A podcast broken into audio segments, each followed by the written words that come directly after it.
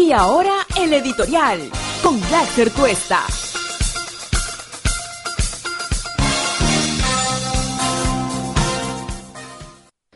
Vamos a comenzar hablando sobre lo que un proceso electoral debería garantizar en términos de independencia, en términos de neutralidad, en términos de generar, ojalá, acciones que puedan llevar a los ciudadanos y ciudadanas a eh, em-, emitir un voto de manera responsable, de manera informada. Pero sobre todo, sobre todo, de garantizar la administración de la justicia electoral pues sin ningún tipo de prejuicio, de miramiento, ni de claro interés por favorecer a quienes están en contienda. El Jurado Nacional de Elecciones, después de cómo se tomó, cómo se manejó, cómo se cooptó, cómo se utilizó en la época de Fujimori y Montesinos para validar una dictadura tan eh, perversa como la que lideró Alberto Fujimori en compañía de Vladimiro Montesinos, Nicolás de Bari Hermosa, y muchos que, digamos, como bufones desde la prensa de esa época, pues hacían resaltar lo que entendían eran las virtudes de ese trío, sino que también opacaban o simplemente ninguneaban o dejaban de mostrar muchas de las tropelías que muy temprano hacían este tipo de personajes tan nefastos para la historia de nuestro país.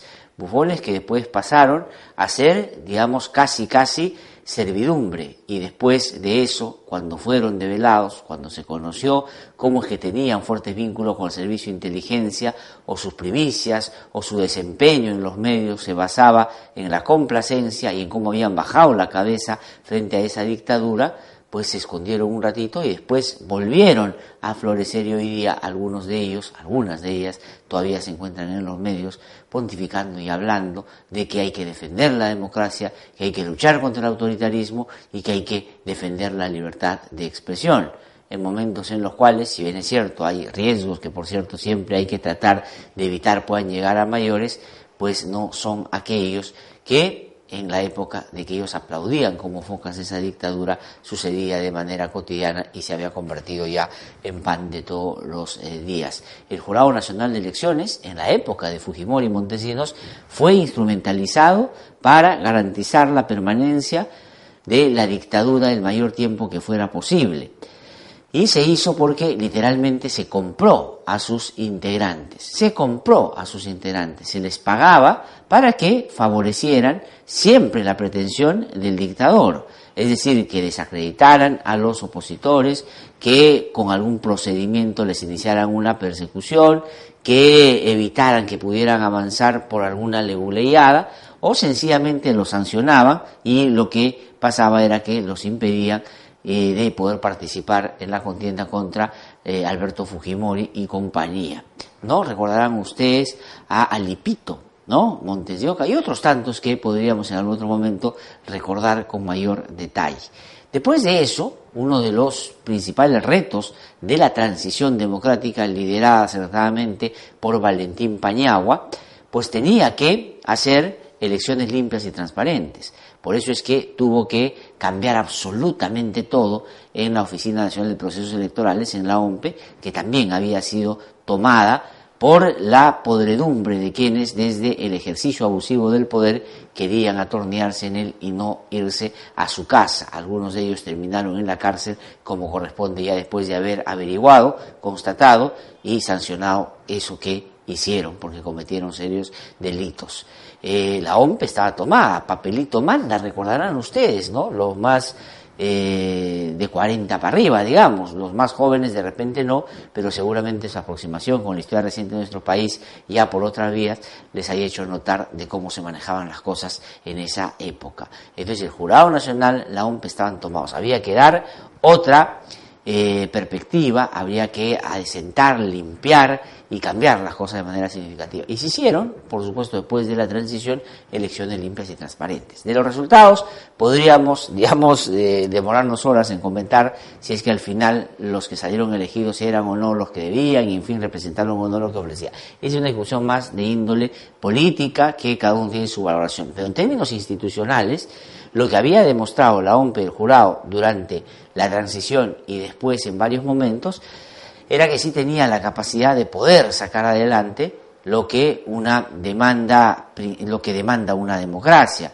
que es, digamos, no solo elecciones libres y transparentes, sino la alternancia en el poder que en nuestro país termina siendo una tremenda novedad, habida cuenta nuestra historia ha estado marcada por rupturas, por gobiernos autoritarios y, como no, por dictaduras. Entonces, la OMPE y el jurado de las elecciones estaban cumpliendo un papel, hasta que ya en los últimos procesos electorales empezaron a tener un comportamiento dudoso, un comportamiento raro, un comportamiento que no garantizaba necesariamente que íbamos a estar frente a un órgano imparcial y menos, por supuesto, que diera certeza en torno a lo que podía mm, terminar de ese proceso electoral. Hubieran dudas serias.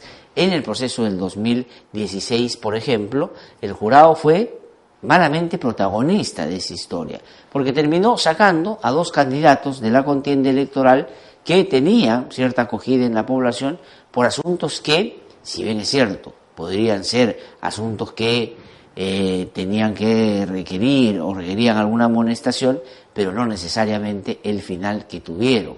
Sacaron a dos candidatos que usted puede tener la evaluación que quiera, le puede o no parecer bien, le puede parecer o no muy liviano uno, muy demagogo, lo que quieran. Pero lo que pasó es lo sacaron. el Tribunal Constitucional, cuando explica esto, lo hace de una manera, la verdad, desde mi punto de vista, más que fue por mayoría, no por unanimidad, bastante débil. Pero así cambió el escenario político y el resultado terminó como todos pudimos apreciar. Eso sucedió. No se aplicó la regla en la misma proporción a los que tenían más poder, sino a los que consideraban no tenían la capacidad de reclamación y de poderse plantear bien frente al jurado y a otros que auspiciaban, por cierto, un trabajo de esa naturaleza. Inclusive hay denuncias de que pudieron haber ahí elementos de otra naturaleza, inclusive se dice que elementos de corrupción. Entonces el, eh, Jurado Nacional de Elecciones tiene que estar despojado, tiene que estar totalmente desvinculado de cualquier sospecha en términos de cómo están manejando las cosas. ¿Y qué cosa sucedió en este proceso electoral inédito después de que el presidente de la República tomara la decisión de disolver el Congreso de la República? Inédito, rápido, en fin, con una serie de características que es verdad planteaban una serie de retos para el sistema de administración de la justicia electoral. Y el Jurado Nacional de Elecciones empezó lejos de no ser protagonista, porque eso es lo que debe pasar en una contienda, el árbitro de un partido de fútbol no tiene que ser protagonista, sino los jugadores, pues dudó, se demoró para poder resolver algo que resolvió después, cosa que da cuenta de que no les dio la gana discutirlo antes, porque no me dio lo que decían era necesario para resolver que los congresistas disueltos podían ir en esta elección del 2020. Se demoraron un montón, desde todas las agrupaciones políticas los especialistas y la gente que, digamos, quiere algo de certeza en una elección con estas características, pues le dijo, le dijimos, oiga, resuelva esto, no puede esperar usted hasta el último momento decir si postula o no postula, porque eso va a generar un zafarrancho. Que no, que no, que no. Y la argumentación era que no se puede pronunciar si no hay un caso concreto de alguien que postule, que lo tachen, que no lo inscriba, o que lo escriban y que esto se apele y se vaya a la instancia superior, es decir, al pleno del jurado, y ahí en caso por caso se pronunciará y generará jurisprudencia y con eso se resolverá el asunto. Pues resulta que con ese cuento nos tuvieron meciendo un buen momento y resulta que al final ni siquiera había sucedido un caso en particular y el jurado se reunió y decidió que sí pueden eh, postular los congresistas que fueron bien disueltos, desde mi modesto punto de vista. Entonces eso ya está oleado sacramentado. No fue por unanimidad, fue por mayoría, pero ya hay una decisión del Jurado Nacional de Elecciones. ¿Por qué hago este preámbulo? ¿Por qué me dedico a poner algún detalle de ese momento? Porque el jurado especial electoral de Lima Centro, otra vez haciéndose o queriéndose hacer protagonista y con un presidente o representante que la verdad ayer lo veía y sobre todo lo escuchaba y me da la impresión que tiene un apetito por la cámara que ya se empieza a hacer notar, pues dio cuenta de que se abrió o se ha abierto una investigación contra Vicente Ceballos y Gloria Montenegro. Vicente Ceballos, presidente del Consejo de Ministros, y Gloria Montenegro es eh, ministra de la Mujer y Poblaciones Vulnerables. ¿Por qué? Porque dice que vulneraron el, eh, eh, el principio de neutralidad en las elecciones del 2012. Aquí está la resolución, ustedes lo están viendo, se lo voy a leer en la parte pertinente para que podamos entender qué cosa es lo que se está discutiendo. Dice el jurado especial, artículo 1 primero, correr traslado a Gloria Edelmira Montenegro Figueroa en su condición de ministra de la Mujer y Población Vulnerable, el señor Vicente Antonio Ceballos Salinas en su condición de presidente del Consejo de Ministros, que de los informes de fiscalización número tal y anexos por el término de tres días hábiles a efectos de que hagan valer sus derechos, su derecho a la defensa, que es informar a las partes interesadas que conformidad con lo previsto en el numeral 47.1 del artículo 47, el tema del reglamento del jurado y que aquí lo que eh, está sucediendo es que han, eh, están notificando porque pueden haber vulnerado el eh, principio de neutralidad. ¿Y qué cosa es lo que se les acusa? Dice, consideramos, dice el jurado especial electoral, que ellos han roto el principio de neutralidad porque opinaron sobre la posibilidad de que los congresistas disueltos pudieran o no participar en el proceso electoral. Yo quisiera, eh, están aquí mis colegas y los voy a saludar, Edison Solarte, que es mi editor, Lincoln Bazán, que trabaja aquí en todo, digamos, eh, el manejo del set, todo. Eh, mi colega Lincoln y Carrito Yancul, que es el productor. Les voy a pedir, por favor, que escuchemos, ¿no es cierto?, lo que eh, dice el señor Luis Carrasco, que es el presidente del Jurado Especial de Lima eh, Centro, que dice que se está evaluando si los ministros vulneraron el principio de neutralidad.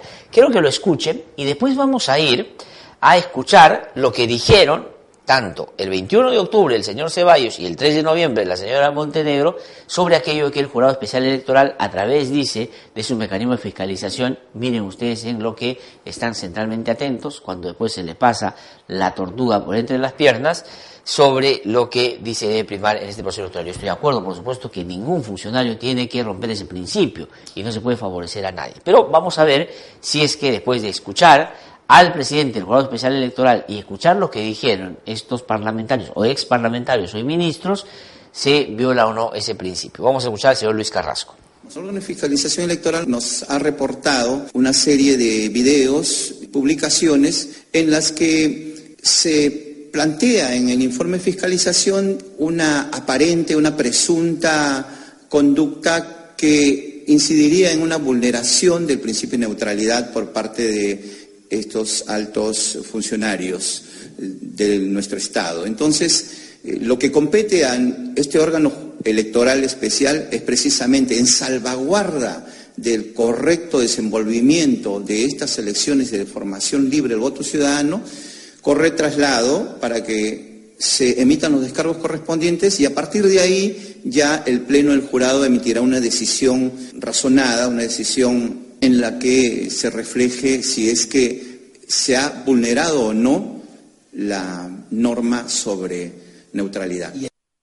Ahora, la manera tan seria y ágil del presidente del Juego Especial Electoral para, digamos, someter a discusión del Pleno del Jurado Nacional de Elecciones un tema de esta naturaleza, puede ser el camino para que el Jurado Nacional de Elecciones, que a mí no me inspira en, por algunos de sus integrantes, mucha confianza. Está presidido por el señor Ticona, digamos que hasta hace no mucho ha estado cuestionado una serie de manejos de favorecimientos y de asuntos que están irresueltos, y por sus cercanías y por sus eh, nexos con también gente relacionada con estas organizaciones que el propio Ministerio Público dice pueden haber participado de acciones delincuenciales o de corrupción, como los hermanitos y los cuellos blancos del puerto. Hay también topos fujimoristas en el Jurado Nacional de Elecciones, no me cabe la menor duda. Hay por lo menos uno que durante todos los 90 se pasaba de set en set avalando y aplaudiendo las acciones de Alberto Fujimori, dándole, según decía, una reflexión constitucional que es parte de su especialidad, pero que finalmente bailaba al ritmo que le ponía en ese momento ese gobierno dictatorial. Pero, digamos, ¿qué cosa es lo que, esto es lo que dice el presidente? Dice, claro, vamos a ver, y si es que hay ahí algo que discutir más arriba, se lo pasamos al Jurado Nacional de. Cuidado, que ahí puede salir un argumento para tratar de desacreditar varias cosas que en el proceso o en los resultados del proceso no vayan a encajar con la pretensión, sobre todo de los sectores que quieren pues que la política siga siendo la porquería que ha sido en los últimos tiempos, donde ellos han llevado agua para su molino y no han dejado para la población una mínima posibilidad de imaginar un futuro algo mejor o un poquito más decente. Eso es lo que dice este señor jurado especial. Ahora, vamos a escuchar, 21 de octubre, ¿ah? la fecha es importante, 21 de octubre, el señor Ceballos, Vicente Ceballos, presidente del Consejo de Ministros, dijo esto. Vamos a escuchar, 21 de octubre. ¿eh? Desde la concepción del Ejecutivo, nosotros hemos impulsado la no reelección de los eh, parlamentarios. A efecto de ello, esto fue masivamente aprobado en el proceso de referéndum del 9 de diciembre pasado.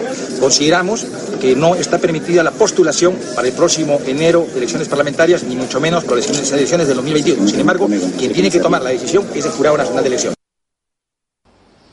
Escuchen ustedes, el presidente del Consejo de Ministros, el 23 de octubre, la fecha es importante, 21 de octubre, perdón, la fecha es importante, dice que desde la consideración del Ejecutivo no debería haber eh, reelección de los congresistas, ya no deberían poder postular. Primero, Vicente Ceballos es congresista disuelto, uno. Segundo, es parte de un gobierno que impulsó una reforma que tiene un soporte en un referéndum que se dio el, año pasado en diciembre y que efectivamente deja sin efecto la posibilidad de la reelección.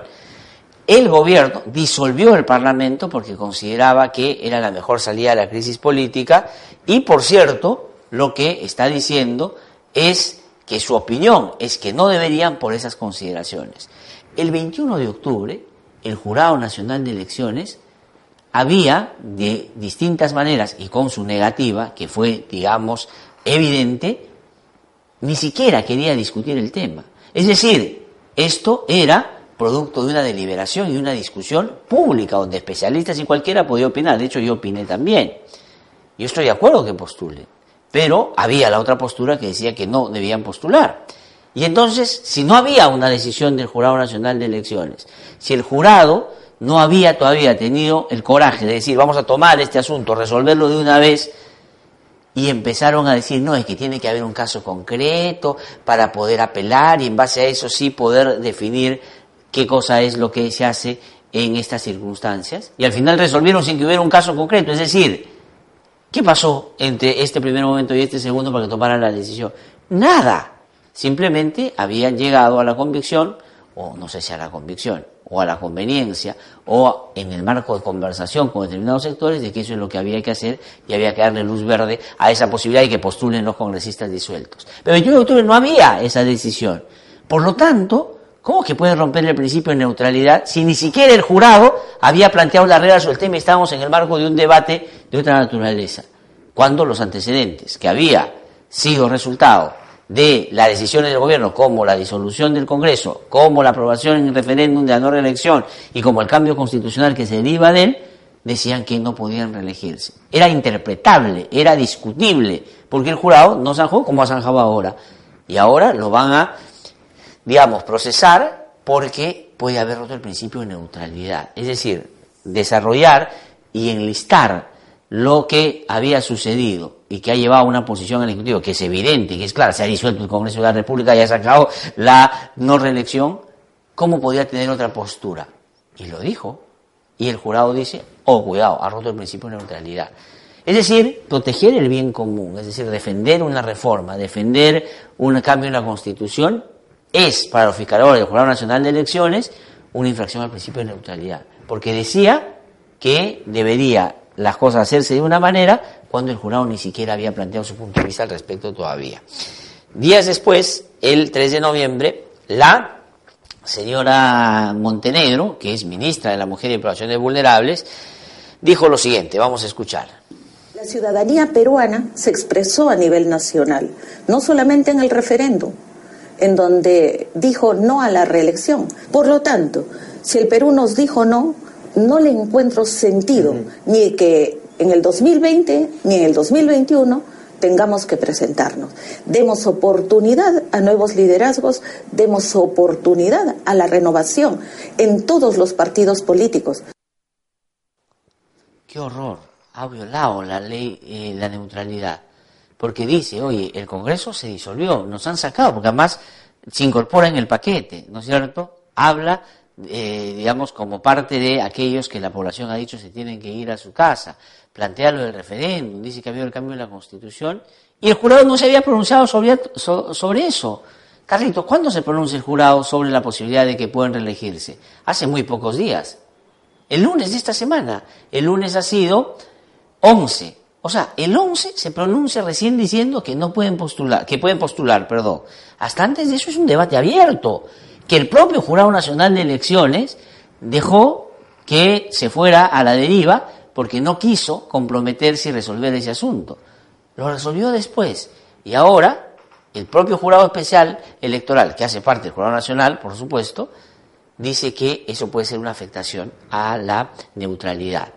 Imagínense ustedes el razonamiento. Debe tener tiempo el Jurado Electoral Especial como para estar metiéndose en asuntos que me parecen, la verdad, poco relevantes y la verdad me parece que sin entender, y esa es la medianía, la mediocridad, la poca capacidad de reflexión de quienes lamentablemente administran justicia en general, pero en particular en la justicia electoral, pasó el 2016. No comprenden, no entienden, no prevén, no tienen la consideración necesaria para poder entender que hay, digamos, bienes políticos, bienes jurídicos que son de todos. Es decir, la participación ciudadana, la lucha por la corrupción, el interés por la política decente, son asuntos que tienen ellos que proteger. Y si hay que hay pronunciamiento del Ejecutivo, tiene una posición frente a eso, que le exprese en el marco de un debate que no ha sido zanjado por el jurado, ¿cómo es que puede haber roto el principio de neutralidad? Realmente esto me parece una pérdida de tiempo. O, o, ojo, ojo, siempre hay que pensar mal en este tipo de circunstancias, están buscando el pretexto para que llegue al Jurado Nacional de Elecciones y en el Jurado Nacional de Elecciones la topografía ahí instalada se haga notar, ¿no es cierto? Y diga, no, aquí ha habido esto y empiecen a tratar de decir que el gobierno lo que quiere es inclinar la balanza de uno a otro lado, que es el argumento de lo que felizmente dentro de poco van a estar haciendo su colita en el Ministerio Público y seguramente en eh, alguna dependencia judicial o de pronto sus amigos, si es que a estas alturas los conservan, porque muchos de los que son lo han sido por conveniencia, haciendo su colita para llevarle fruta, ya saben ustedes a dónde. ¿No? Ayer Becerril escuchamos acá, ¿cómo puede meterse el jurado decir esto que no pueden? Además la ley es muy expresa. Dice que la, el romper el principio de neutralidad es expresamente para desfavorecer a uno y favorecer a otro. ¿A quién podría favorecer una decisión de esta naturaleza? ¿A la población? De que pongan gente decente en el Parlamento. ¿Y a quién podía desfavorecer? A los becerriles. A los becerriles. Bueno, eso es lo que la gente ha saludado cuando se ha disuelto el Congreso de la República. La verdad, las cosas al revés.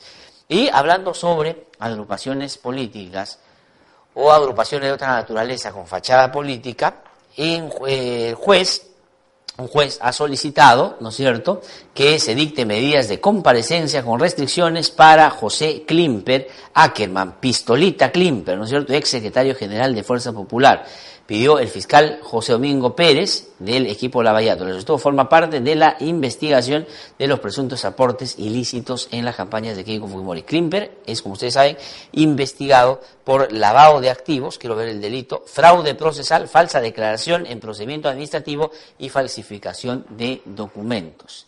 Es decir, el señor Klimper, miembro del Banco Central de Reserva, Imagínense ustedes la amoralidad que hay prima. Este señor sigue siendo miembro del Banco Central de Reserva. El juez Víctor Zúñiga es el que programó esta audiencia para el martes 10 de diciembre. Es decir, se ha pedido que se le pueda restringir.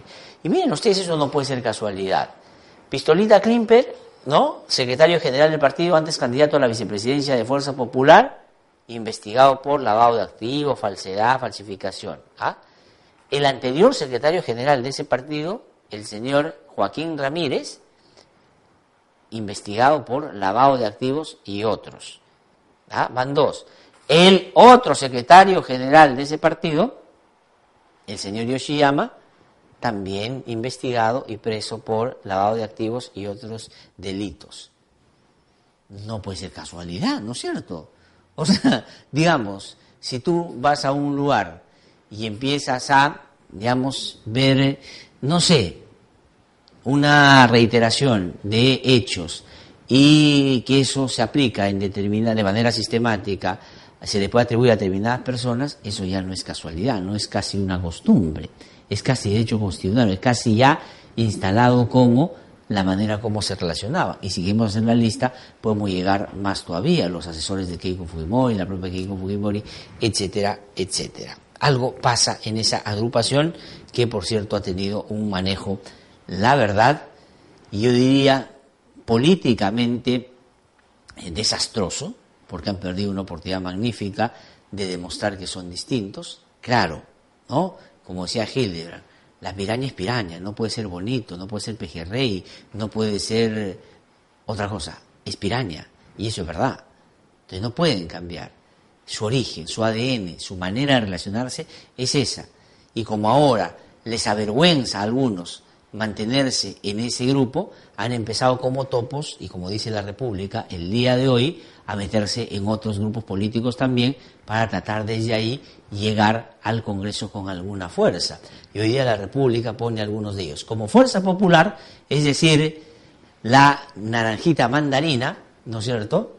Están Marta Chávez, Marco Miyashiro, Miguel Elías, Mario Mantilla, Dítel Columbos, el Ponja sabe, Mártires Lizana, Mártires Lizana, Gilmer Trujillo, Juan Carlos González, Carlos Mesía, a el eh, expresidente del Tribunal Constitucional en la peor época y Ricardo Vázquez Cunce, por supuesto. Claro, Michi Naranja, de todas maneras. Esos están, esos están, digamos, con kimono, esos van de naranja, así, pintarrajeados como en los 90. En Solidaridad Nacional van Rosa Bartra, como no, la señora de Carwash, ¿no es cierto?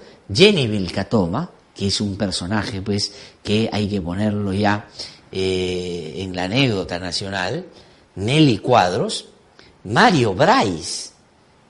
¿Quién es Mario Brais? Ese no era un, un periodista, ¿no? Un fujimorista disfrazado de periodista en el Congreso del de, eh, Fujimorismo. Eh, Luis Yica. Y este es José Munico. Este es el que se hace llamar J. Maelo. O sea, que ahora Solidaridad Nacional como dice Hildebrand, ya no solo va a tener el amarillo, amarillo caquita, sino el olor a caquita. La pestilencia se ha metido a Solidaridad Nacional. Está bien, son lo que son. Lo que demuestra el vínculo directo entre la señora Rosa Bartra y el grupo La Pestilencia. Claro, ahí está. Y lo que demuestra que hoy día los que casi han comprado Solidaridad Nacional, ¿no es cierto? El tío de Philly Butters es el que probablemente financiaba a la pestilencia. Ahí está, los fujimoristas metidos ahí.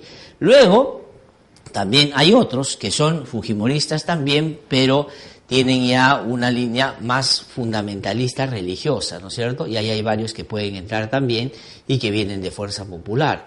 Eh, entonces, están viendo si meten por todos lados. Es decir, los topos fujimoristas en distintas bancadas. Vamos a seguir, Carlitos, tengo tiempo, por favor, me avisas porque, digamos, si no tenemos problemas con el tiempo. Vamos a seguir comentando. Ya está lo del Jurado Nacional de Elecciones y qué cosa es lo que ha dicho Marta Chávez. Chávez, esto es lo más interesante. El señor Marvito, hay que entenderlo, digamos, primero, eh, su condición de esposo de Keiko Fujimori. Yo de verdad que lo digo con toda este, transparencia, sí eh, siento que cuando una persona tiene a otra en una situación difícil, es verdad que te tiene que afectar, eso es lamentable, pero no es culpa de la justicia, es, digamos, producto de otras circunstancias. Y el señor ha puesto su carpa, ha dicho que va a ser huelga de hambre. Y lo que está pasando con él es producto de esa afiliación de esa expresión que quiere hacer seguramente a su esposa, de una vocación por el show que es evidente también, como dice hoy día Perú 21, pues época de carpas, ¿no es cierto? Es casi una temporada nueva, ya no va a ser en julio, también puede ser en noviembre, y la tercera producto de sus propias limitaciones, también del Señor que como, digamos, cuando uno lo ve, cuando uno lo escucha y cuando, digamos, se pregunta dónde trabaja, claramente entiende, ¿no es cierto?, cuáles son los márgenes en los que él se puede mover. ¿Y qué cosa es lo que reclama el señor Marvito? Dice que a su esposa la están persiguiendo indebidamente. Dice, lo único que yo quiero es que me devuelvan a mi esposa, que le devuelvan a mis hijas su mamá. Es decir, así no se piden las cosas cuando uno está sometido en un juicio o en una investigación. Lo que se hace es se alega inocencia y se presenta descargo frente a las pruebas que presenta el Ministerio Público. Y eso es lo que no han logrado hacer con eficiencia. Y por eso es que la señora Juliana Rosa, que es su abogada, creo que ha ido desde la chambonería, desde la matonería, desde la voz altisonante, ahora digamos casi es como un pibuchito, poquito habla, ya no grita tanto, porque se da cuenta de que sus argumentos, la verdad, son bastante débiles en torno al peso de la evidencia que hay en este caso. Pero Marta Chávez, sí, la de los autosecuestros de los estudiantes de la Cantuta, sí, la que encabezó digamos, la línea de impunidad de la dictadura de Fujimori. Sí, la que trataba permanentemente de avalar todas las fechorías y tropelías que se cometían en esa época, dando leyes de amnistía o aplaudiendo o diciendo que Montesinos no era lo que todos en esa época ya sabíamos que era y después, por cierto, con detalle nos enteramos. Ella hoy día va como número uno de Fuerza Popular. Y ha dicho que lamenta, porque ella lamenta que el Tribunal Constitucional caiga en el juego de los fiscales. No, no lamentaba cuando el Tribunal Constitucional, el 97, fue defenestrado. No lamentaba cuando el Poder Judicial fue sometido.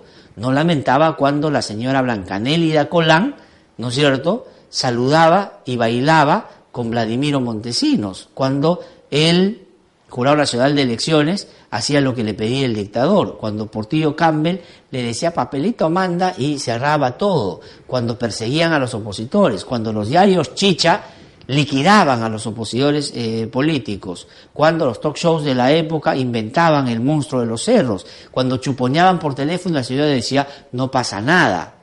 Ahí no levantaba la voz, no reclamaba, no le parecía que se vulneraba ningún principio eh, institucional. Ahora dice que lamenta, y escuchen esto, ¿ah?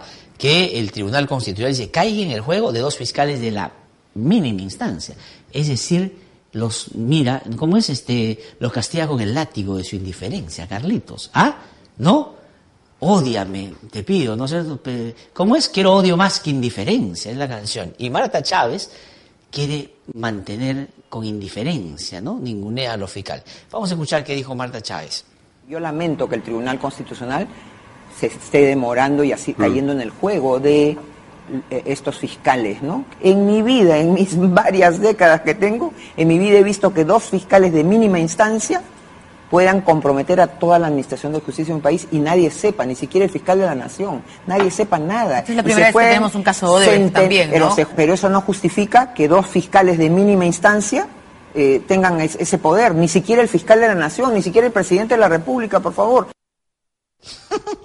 ese es el tema. Como ha dicho o dijo en su momento Rolando Reate, subestimaron a José Domingo Pérez, subestimaron a los fiscales. Porque la señora Marta Chávez, y qué lindo es que nos hagan recordar lo que son, ¿no? Nunca en mis largas épocas, en mis, mis largos años, dice visto que unos fiscales, que dice, de mínima instancia, hayan hecho lo que hacen. Claro, porque para que eso suceda hay que conocer gente decente, que esté dispuesta a luchar contra la corrupción. Y tal vez eso es lo que le falta en su lista de amigos gente que crea en las instituciones y que luche contra la corrupción. Dice, ni siquiera el fiscal, ni siquiera el presidente, estos, ¿no? Y dice que el jurado, el, Tribunal Constitucional cae, digamos, en el juego de estos fiscalitos. Pues bueno, esos fiscalitos gozan de un respaldo, una legitimidad y una popularidad que la señora Marta Chávez así se ponga a rezar 24 por 7 va a tener, porque la gente si algo tiene es memoria y sabe quién es la señora Marta Chávez. ¿No es cierto? Ella se puede presentar con envoltura diferente o puede reivindicar algunas cosas de los 90, o matizar o tratar de selectivamente escoger lo que considera le puede beneficiar y esconder lo que no le beneficia. Pero la gente sabe lo que es Marta Chávez, ¿no? Y dice esos fiscalitos, miren ustedes cómo ninguna. Pues bueno, esos fiscalitos y esos juececitos han hecho en los últimos ¿qué? ¿Dos años? ¿Talitos? ¿Dos años? Lo que el Poder Judicial, ¿no es cierto?, manejado por los jueces y los fiscales que la señora Marta Chávez añora, Bancanelli de Acolán, el chino Rodríguez Medrano, Alipito Montes en fin, etcétera, ¿no es cierto?, no han querido hacer, porque ellos estaban comprados, manejados. Había un titiritero que los manejaba de acuerdo a lo que ellos querían. Y como eso no puede pasar hoy, entonces añora esos tiempos. Pero ellos quisieron tener su, eh, eh, digamos, sus jueces así también en esta época. Por eso es que, digamos, Chavarri era una cuestión de supervivencia. Por eso que Nostroza Mariachi era el que le garantizaba la impunidad en el Poder Judicial. Y como estos señores seguramente por lo que intuyo de lo que dice la señora Chávez, les habían ofrecido que no se preocupen que esos fiscalitos de mínima instancia hagan lo que quieran. Nosotros aquí te lo resolvemos en la última instancia. Entonces la señora y la compañía que tiene, es decir, los fujimoristas, dijeron, va, que hagan lo que quieran. Total, ya está todo controlado. Cuando se mostró quiénes eran y cómo actuaban los que les habían ofrecido y garantizado esa impunidad en los más altos niveles del Poder Judicial, pues cayeron en desgracia y hoy día no les queda sino dar manotazos de abogados. ¿Ah? Los fiscalitos. Miren ustedes a dónde los han llevado. Sí, pues, porque los fiscalitos tienen el poder de manejar el Ministerio Público. Al contrario, al contrario, están navegando a contracorriente en sus propias instituciones. Pero porque tienen la razón, los casos avanzan. Si no, pregúntele usted, señora Marta Chávez, aquí con Fujimori. Y el señor Humala, ¿qué les puedo decir el señor Humala? ¿No? Digamos que terminó siendo una decepción, sino una estafa cuando llegó al gobierno, prometiendo un montón de cosas que después no cumplió.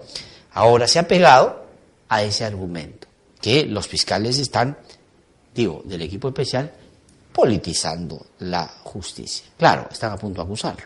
Vamos a escuchar qué dijo el expresidente de la República. Lo que estamos viendo acá es que el, equipo autodenominado especial eh, está haciendo política, está politizando la justicia y es la, es la escuela brasileña lo que han traído, ¿no? Entonces eh, estamos viendo cómo ellos filtran audios.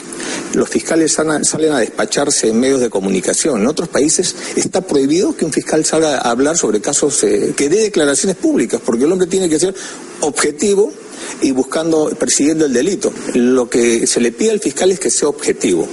Si el fiscal pierde la objetividad y lo toma como algo personal, o como se llaman casos emblemáticos, y se malentiende el caso emblemático que tiene que terminar cortándole la cabeza a, un investigado, entonces perdió la objetividad y no está a la altura de las circunstancias para ser fiscal. Ah, que no está a la altura de ser fiscal. Habría que preguntar si estuvo a la altura de ser presidente. ¿Ah? Pero pregúntale a Nadine, a ver qué le dice.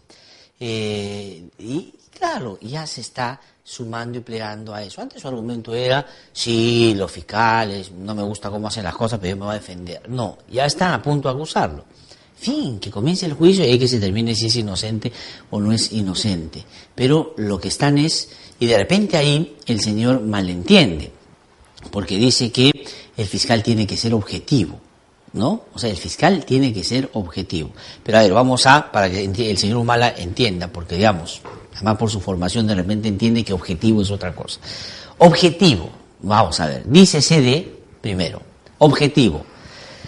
El fiscal tiene que ser objetivo, dice. El fiscal tiene que perseguir el delito. El fiscal lo que tiene que agarrar es demostrar, conseguir, compilar, reunir todo lo que pueda significar elemento indiciario y luego probatorio para determinar que la persona a la que está persiguiendo es un delincuente. Eso es lo que hace el fiscal. El fiscal tiene un punto de vista. El fiscal persigue al delincuente. El fiscal lo que tiene que hacer es presenta pruebas.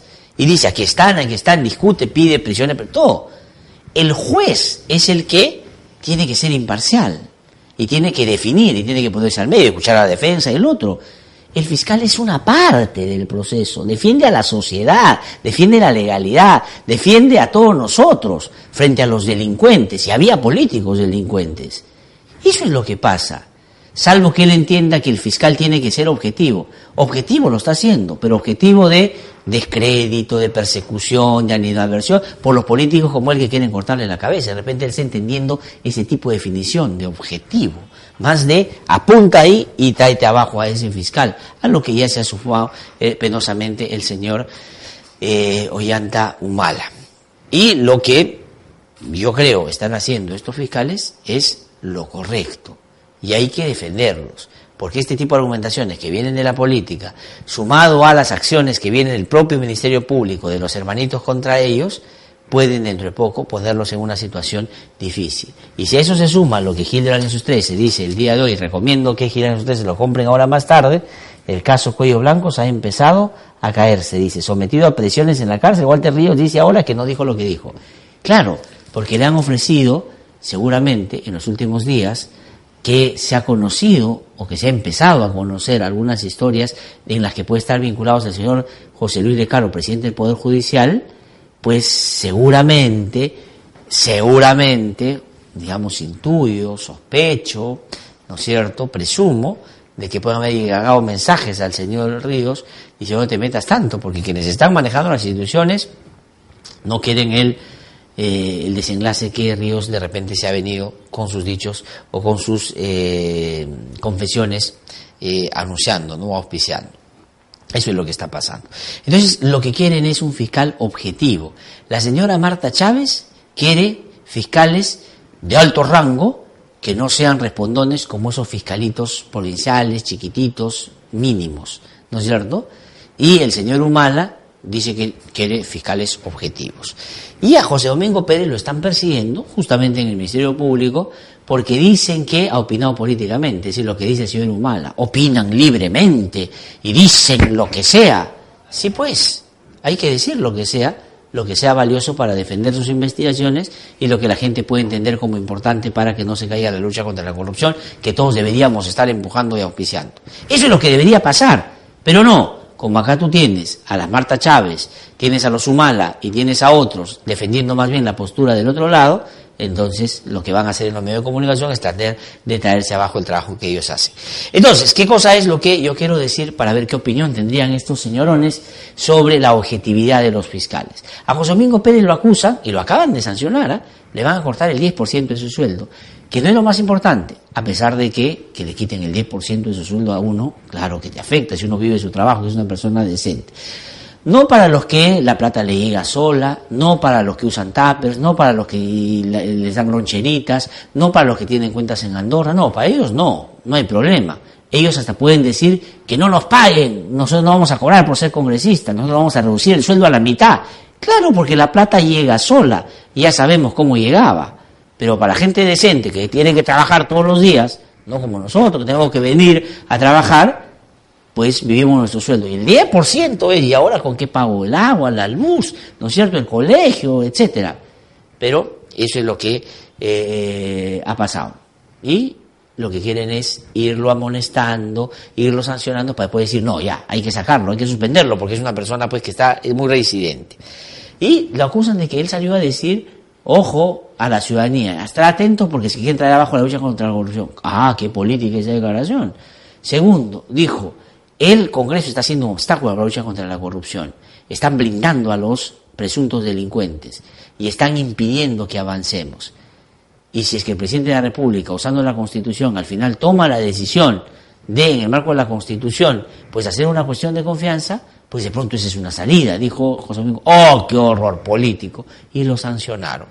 Ahora vamos a escuchar como al señor Humala, a la señora Chávez, que ahora están en el mismo paquete, cuando en algún día simularon estar en orillas diferentes, pero claro, la, este, estos temas los une.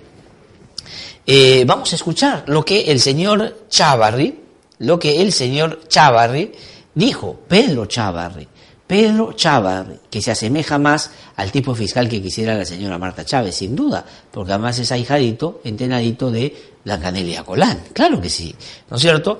¿Qué cosa es lo que eh, dijo Chávarri cuando se presentó ante la comisión permanente cuando debatían su destitución y su inhabilitación. 28 de mayo de este año. Vamos a escuchar a Chávarri. A José Domingo Pérez lo sancionan porque dice que ha hecho declaraciones políticas por lo que acabo de mencionar. Dígame usted si esto que usted va a escuchar es o no es una declaración política. Y dígame después si siquiera le han investigado por esto al señor Chávarri. Vamos a escuchar qué dijo Chávarri frente a los congresistas en, por supuesto, un acto de sometimiento a ellos para que no lo inhabilitaran y menos lo destituyeran. Vamos a escuchar. ¿Cómo es posible que un fiscal que lucha contra, que ha luchado y que sigue luchando contra, contra la corrupción mafiosa de Orellana y luchó contra Sendero Luminoso, este Congreso Democrático me quiera eliminar, me quiera sancionar y que aquel que defiende a Sendero Luminosa, Luminoso y los califica como, como guerrilleros, a los asesinos del pueblo, y transgrede y los denomina guerrilleros, como reitero, y transgrede el respeto jerárquico que lo viene efectuando en, el Ministerio Público, ordena, ordena, digo, entre comillas, ordena que me cesen. Es el mismo que firmó el preconvenio entreguista con Odebrecht. Es el que se dedicó a perseguir políticos y partidos que no son desagrados, siguiendo pues una línea de trabajo que realmente viene de alguna manera enlodando lo que significa el trabajo del Ministerio Público. Digamos usted si es una declaración política. Oh, además tiembla, yo Claudio, y leyendo además. ¿Ah? Este que persigue políticos. Eso no es una declaración política. Así se defendió en el Congreso de la República este señor. No fue a decir, mire, a mí me imputan uno, dos, tres, voy a defenderme. Primer punto, dicen que yo he hecho esto. Uno, dos, tres, no lo he hecho, porque esto es así, me ampara la ley. Dos, dicen que he hecho esto. No, no, fue a decir eso. Ese fiscal que, que persigue políticos. Ese fiscal que... Eh, eh. Esa es su defensa. De Chávarri, del fiscal que la señora Marta Chávez quisiera. No de los chiquitos, esos los ningunean los pitufos. Eso no sirve para nada. Este es el que le gusta. ¿Por qué? Porque se parece a Blancanelia Golea en esa, ¿te acuerdas Carlitos? Esa este, imitación que le hacían, igualito. ¿Ah? Eso quiere la señora Marta Chávez. Claro que si ahora va a entrar al Congreso, porque extraña a su Blancanelia Golar. Este era una clara defensa política. ¿Cómo no? Y lo sancionaron, lo investigaron, lo amonestaron ¿Le quitaron el 10% de su sueldo? No. ¿Por qué? Porque tenía el blindaje que no tiene en el Congreso José Domingo Pérez. Pero vamos a seguir, vamos a seguir. Chávarri, ¿qué más dice? Chávarri habla y defiende a, por supuesto, Alan García y critica el allanamiento que pasó y que lamentablemente le llevó a él a tomar una decisión triste y lamentable que fue quitarse la vida.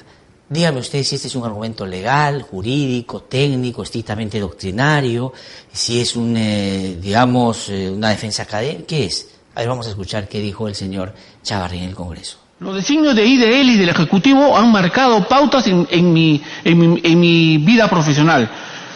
No, no defiendo ni defenderé la corrupción ni a los corruptos, pero tiene lógica que al por ejemplo, al expresidente democrático, al, doctor Alan García, lo hayan querido tener sin acusación fiscal y sin ningún indicio. Y hoy día lo digo porque no tengo el cargo, ya no tengo compromiso, yo no resuelvo, no investigo.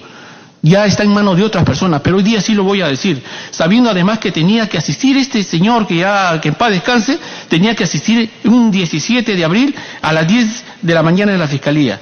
Se efectuó un allanamiento un día de Semana Santa. A mí si se me cuestiona por haber cesado a los, a los fiscales que estaban actuando de mala manera un 31 de diciembre, sin embargo, ¿qué podemos decir cuando se hace un allanamiento en la Semana Santa, Semana Santa para los católicos. Eso no es defensa política. Es, dice, ahora sí lo voy a decir, lo que le hicieron Alan García, dice que fue injusto porque allanaron su casa un día que no deberían allanarlo. Y claro, le gana el subconsciente y mételo el 31 de diciembre, confirmando que él sí tuvo la mala fe de hacerlo ese día para que seguramente nadie reaccionara, cosa que no pasó, porque la gente ya sabía quién era Chávarri y por lo que venía y cuál era el encargo que le habían dado Alan García y el encargo que le había dado, por supuesto, Keiko Fujimori, que era traerse abajo a los fiscales traerse abajo el acuerdo con Odebrecht. ¿Es esa una defensa política o no? ¿O es jurídica? ¿Lo sancionaron a Chávarri? Y además, para que ustedes vean, miren ustedes quién está al costadito. Carlos Mesía, que fue presidente del Tribunal Constitucional cuando el Tribunal Constitucional era una, este, un anexo del APRA. O sea, la barra brava del APRA entró al Tribunal Constitucional y Mesía, que está al costado ahí, al ladito, es el 10 en la lista de hoy día del Fujimorismo. Es decir, ¿qué más, eh, si quiere, evidencia del vínculo. El abogado de Chávarri hoy día está en la lista del Fujimorismo y tiene el 10. ¿Ah? El 10 en esa lista. Y ahí está Chávarri. Y por supuesto, ah, Carlos Mesías no lo llevó, obviamente por sus conocimientos legales, ¿no? Sino porque seguramente quería un chalequeo más político, ¿no? Y vamos a terminar cuando el señor Chávarri, una declaración abiertamente político, por lo cual nunca lo sancionaron, pues va y defiende a Keiko Fujimori. Vamos a escuchar. ¿Tiene sentido que la señora Keiko Fujimori tenga que afrontar 36 meses de prisión preventiva, señor presidente, sin acusación fiscal y lo que es más grave, sin que se haya aprobado siquiera que haya recibido dinero directamente de alguien? Contra ello iba pues mi, mi trabajo, era de saber, no defender a nadie, porque todo tiene un procedimiento regular, era defender el principio, el principio de la defensa y también la presunción de inocencia. No podemos encerrar a una persona 36 meses para ver si recién le encontramos responsabilidad o no. Esto es muy grave, señor. Esto es muy grave. Y eso nunca lo he visto en mis ya casi 41 años de servicio. Siempre hemos, debido tener cautela, hemos debido ser ponderados, siempre hemos tenido que tener equidad en el trabajo para poder calificar una denuncia. ¿Es una defensa política o no de Keiko Fujimori? Dice que es abusivo que 36 meses que la sometan y por esto. Claro, estaba haciendo un show privado para los fujimoristas y los apristas que estaban en ese momento en el Congreso y que iban a votar, como pasó después, para blindarlo. Eso es lo que el señor hizo. Es una reacción, declaración, perdón, clara y abiertamente política, que rime con todo principio básico de buen comportamiento de un fiscal. Y este era fiscal de la nación, luego ahora sigue siendo fiscal supremo. Y así se defendió. ¿Acaso fue a descargar sobre lo que le imputaba? No, fue a congraciarse con los fujimoristas y los apristas, llevando a un abogado aprista que ahora es fujimorista y está en la lista de Fuerza Popular. Eso es lo que pasó. Lo amonestaron, digamos, lo sancionaron, lo procesaron, le pusieron multa, lo suspendieron.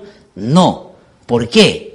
Porque él era el hombre que les garantizaba la sobrevivencia o la supervivencia, según el chat La Botica, a toda esta gente que estaba aupada en esta organización que hoy día se está investigando porque puede haber actuado por fuera de la ley.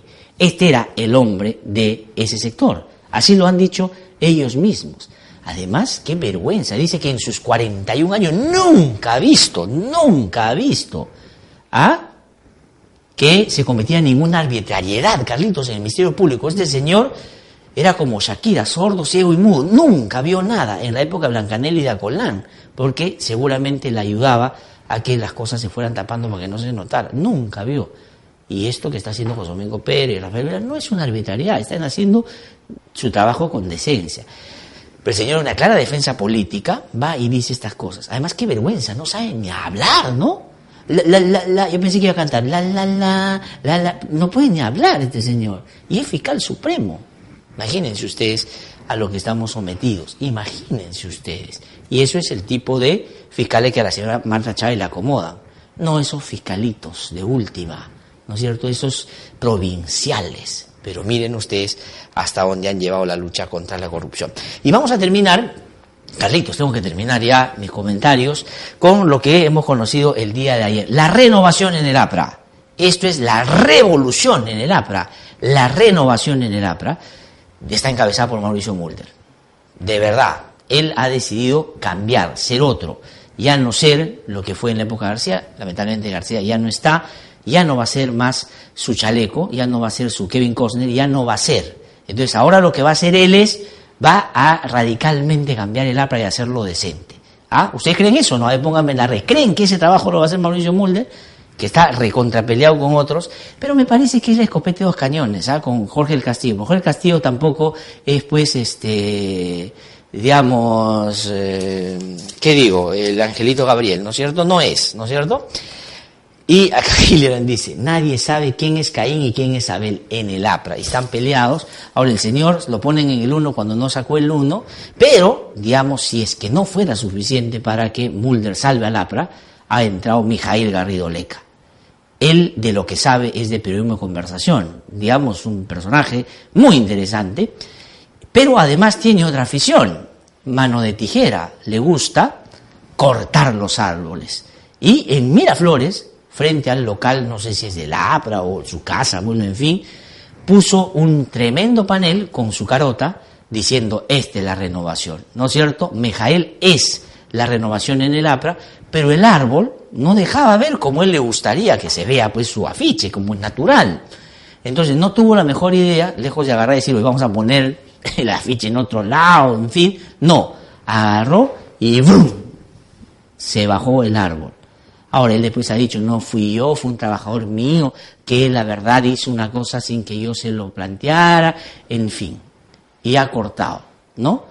en el APRA ojalá siquiera lo tratara como bonsai, le sacara un poquito de corrupción que ha estado instalado lamentablemente en un partido histórico como este, y que Alan García llevó de esa historia que tuvo con Aya de la Torre, y que el propio García parecía al comienzo de su vida política podía seguir encarnando, pues terminó convirtiéndolo en codinome.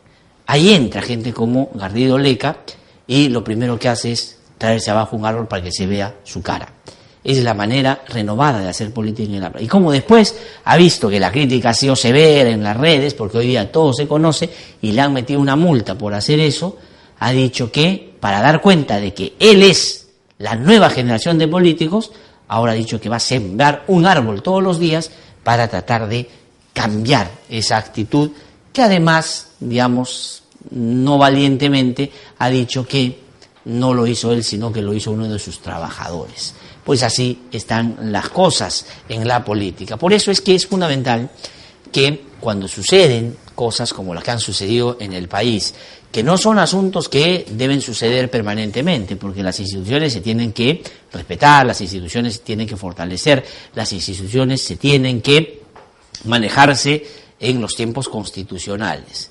Pero frente a la confrontación abierta, frente a la beligerancia, frente al uso abusivo del poder y frente a la, digamos, imposibilidad de seguir gobernando y hacer algo por el país, es que finalmente en el marco de la Constitución el presidente tomó la decisión de disolver el Congreso de la República. ¿Y qué cosa es, al margen de todas las discusiones que puedan haber desde la política sobre este tema, qué cosa es lo que habilitó? Un nuevo momento político, donde usted amigo, amiga que nos escucha, que nos ve, tiene la posibilidad de cambiar la política. Su voto vale igual que el voto de cualquier poderoso, de cualquier congresista disuelto, de cualquier empresario, de cual... el día en el que todos somos iguales, el día que vamos a votar. Entonces, lo que hay que hacer es ejercer justamente bien ese voto. Mire usted bien, revise las listas, vote por alguien que por lo menos, imagine, lo pueda representar. Ya, si es que eso es demasiado pedir, entremos una lógica minimalista. Por lo menos alguien que usted crea que no va pues a entrar a hacer y cometer una serie de tropelías que han cometido varios que felizmente ya no van a estar en la escena política, espero dentro de poco. Es decir, trate de, y lo digo simbólicamente, no elegir pues el tupper, la loncherita, busque otras cosas, porque el Perú se merece eh, un futuro un poco más predecible y ojalá, como digo, más decente. Pues bueno, voy a terminar mis comentarios con esto para entrar a conversar sobre otro tema que es de lo más importante, que es de lo más pertinente, que es de lo más urgente, diría yo, y tiene que ver con todo lo que estamos viendo, no solo en la región, sino en el mundo. Corrientes que algunos dicen conservadoras, y yo creo que en algunos casos esa nominación queda corta o limitada, que pueden terminar en fundamentalismos y extremismos, que tienen, digamos, un centro de atención y, por supuesto, de acción en la religión, en supuestamente la ética, la moral, y que se han metido con todo a la política y en algunos lugares han sido determinantes para que puedan entrar a los gobiernos y en otros casos, por supuesto, lo vienen intentando hace bastante tiempo. Lo que acaba de pasar en Bolivia puede ser solo una muestra de eso.